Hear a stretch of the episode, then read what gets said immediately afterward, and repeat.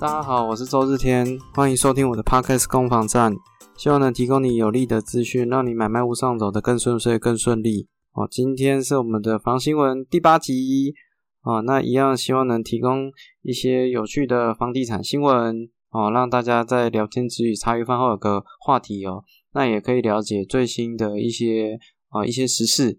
哦，那也可能有助于说未来这个买卖屋的方向的了解啊。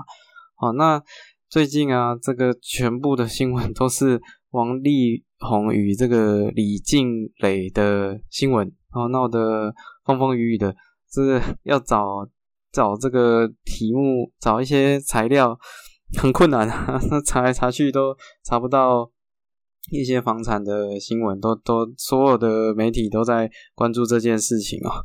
但是还是有花了一点时间，有找到了三则，那一样这周跟大家做分享啊。那第一则讲到的是这个吴江这个社区哦，啊，那就是有讲，因为王力宏最后说要把这个房子赠予给他哦，那我稍微查了一下这个社区，然后了解一下它的行情哦，还有一些规划，那等一下会跟各位聊一下这个社区，还有这个这个婚后财产的一些问题哦。那第二则要跟各位分享的是。这个内政部有在演你哦，炒房最重可罚三年以下有期徒刑。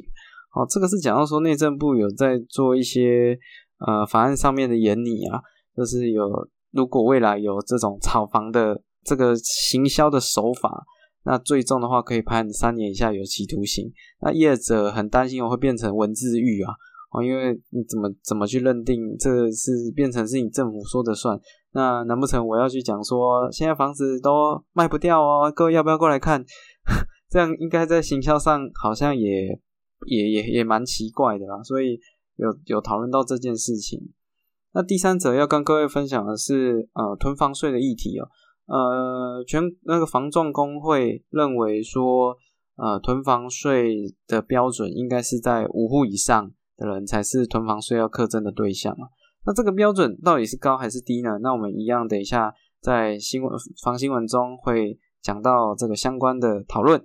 OK，好，那我们首先第一则哦，吴江这社区一系爆红哦，各位可以打打仁爱路三段一百一十一号哦，去 Google 查一下，你就可以查到这个社区长什么样子。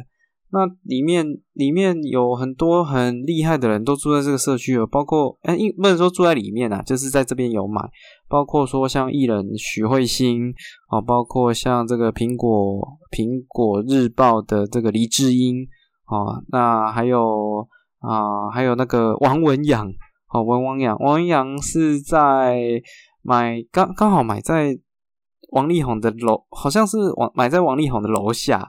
然后在他那时候买一百零三年的时候，哦，这社区大概九年多，所以现在实价登录其实是看得到的。那文文阳买整个社区最高价买四亿八啊，那是那所以他那时候也是整个社区的的最高价了哦。那王力宏买这一间的时候是一百零六年，那时候买四亿。那其实这个这个产品大概。总共全幢的平数两百五十平哦，车位七十七平啊，然后室内空间大概落在一百左右，一个车位要五百万，所以六个车位哦，六个车位就要三千万，所以它实际上才呃房子大概三亿七啊，哦，车位的话是三千万啊，六个车位，我不知道 六个车位什么概念，这是蛮蛮难想象的啦。哦，那个就两个人，啊，要开，这到到底有多少？一一一小孩也一人一台车嘛，哈，六个车位三千万哦，在台北都在新北市都可以买一个真的不错的，可能室内七八十，哎，如果三千万在新北市买的话，要买室内五十平是有机会的，哦绝对是有机会的，哦，但但是在吴江，哦，只能买。六个车位啊，真的是，这台北真的是豪宅的聚集地啊！但是我后来我稍微看了一下，这个到底赠赠与这个房子啊，到底是多还是少啊？其实如果如果以台湾的这个婚姻关系，这个夫妻的财产制啊，在没有特别明定的情况下，守的是所谓的法定财产制。法定财产制的话，表示说啊，财产会分成婚前财产跟婚后财产。那婚后财产的呃可以主张一人一半。所以如果假设啊，假设因为我查了一下，王力宏说身价有三十三十出头亿，那假设三十亿好了，那这个婚后财产如果假设用三十亿去计算的话，照理来讲一半，那这个李静蕾应该也可以有十五万的十五亿的请求权吧？啊，当然我是不知道这个雷神。雷神他的身价是多少啦？那我是觉得，其实如果以这个身价，其实赔一个四亿多的房子，不能说赔啦，就是说去去赠给女方，或者是对对于这个家庭这几年来的照顾，我觉得这个房子相比这个身家来讲，真的没有多少，真的没有多少。我觉得，呃，真的还是要干脆一点，不然你看现在光是他的代言损失的都比。都可能都比这个房子来的多太多了哈，所以这个社区也在这个一夕之间哦，变成大家瞩目的焦点。那其实很多艺人也会想，会喜欢买这个房地产去做自己的资金配置，因为毕竟花无百日红嘛。那艺人也会有，也会有就是过气的一天，所以买一个房子哦，做保值，做一些资产配置也是很正常啊。那这个事情之后会怎么走？会不会最后一间房子不行，别人要赔两三间？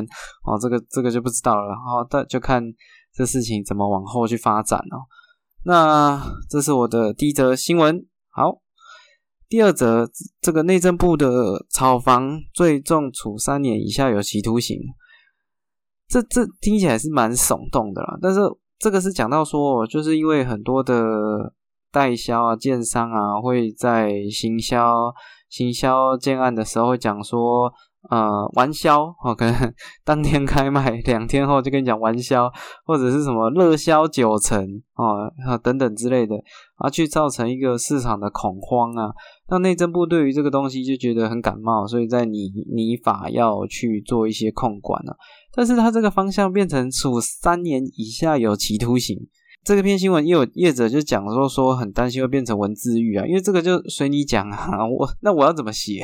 难不成我文案要写说呃，这个我们都没有人来，都没有人来看哦，欢迎大家来看，大家可怜可怜我们，我们卖的很差，这样这感觉也很奇怪啊。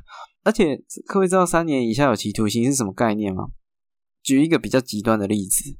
对于十四岁以上未满十六岁之男女行猥亵行为者，处三年以下有期徒刑；十四岁以以上十六岁以下的男女行猥亵行为，处三年以下有期徒刑。你今天一个这这两个在在这个刑法上面的，如果内政部真的这样定，那就是 炒房就跟对这个未成年人行猥亵行为是一样重的。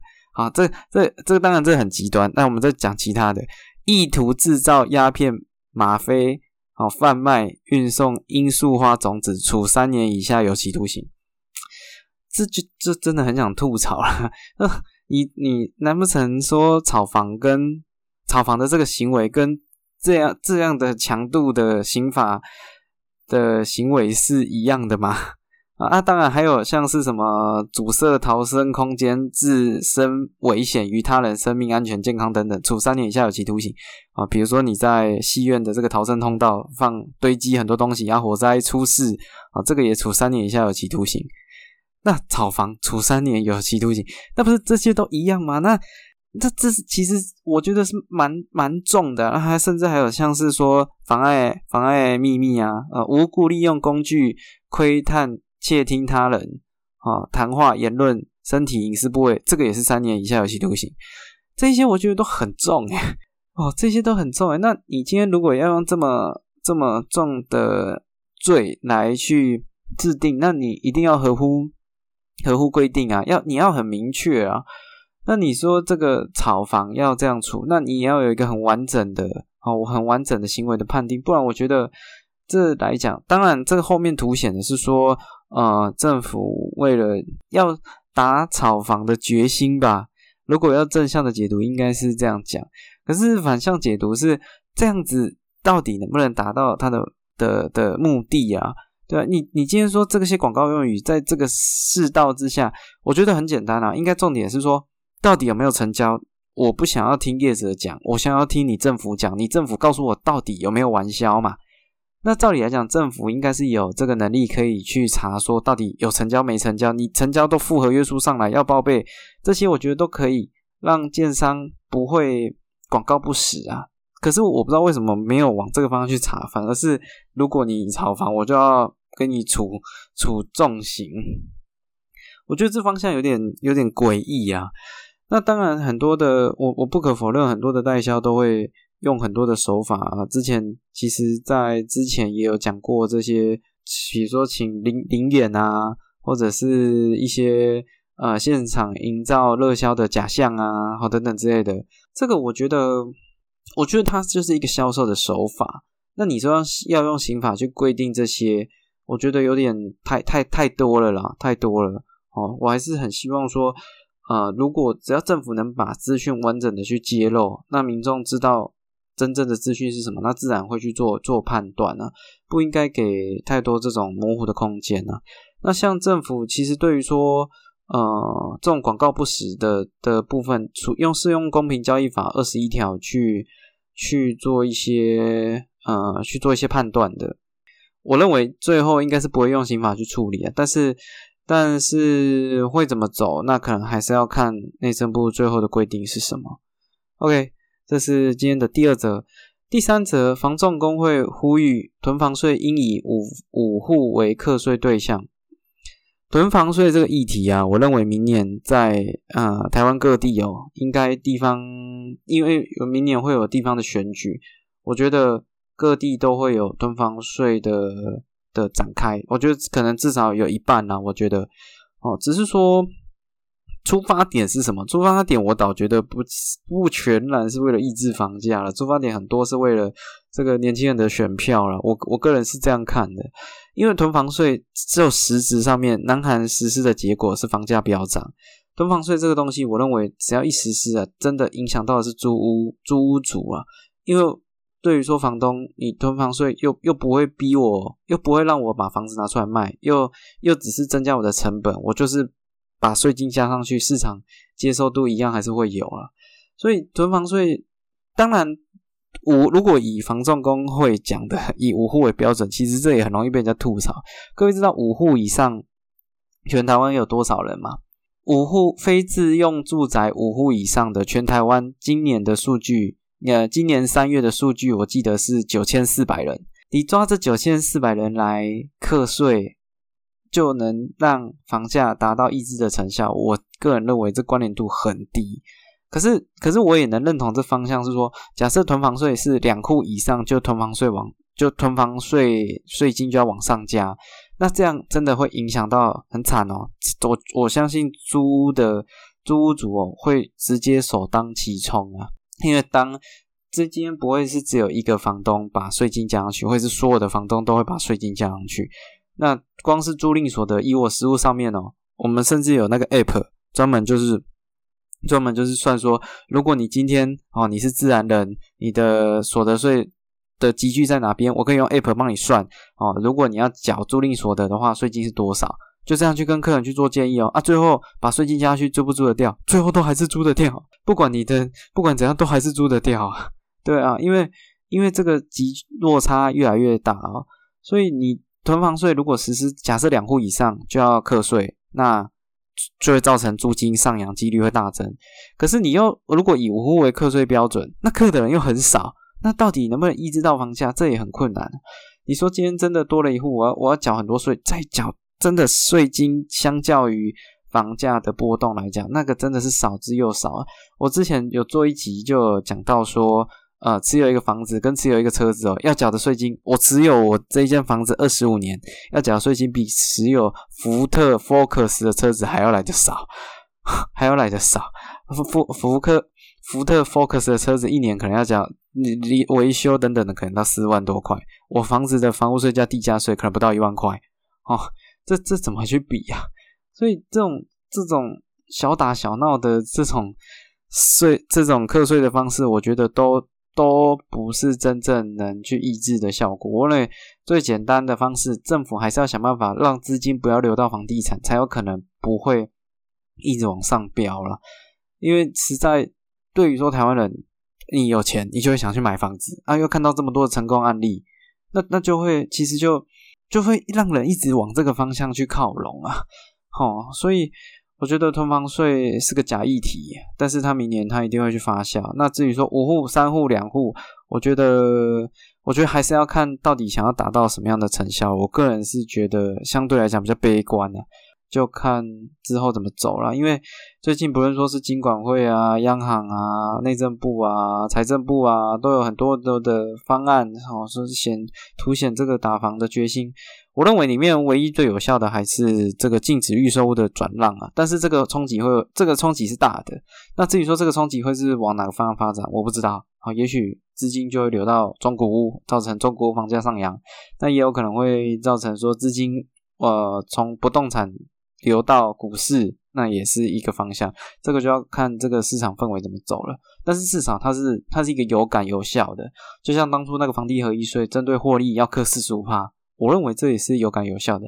囤房税啊，不起不贷没有伤害啊，哦不起不贷没有伤害。OK，以上是。这一周的三则新闻的分享，那也希望你会喜欢这样的节目形式。如果有什么想法或者是要看物的哦，也都可以在下面留言，让我知道啊哪边可以把节目做得更好。那也让大家听得更觉得有趣有用。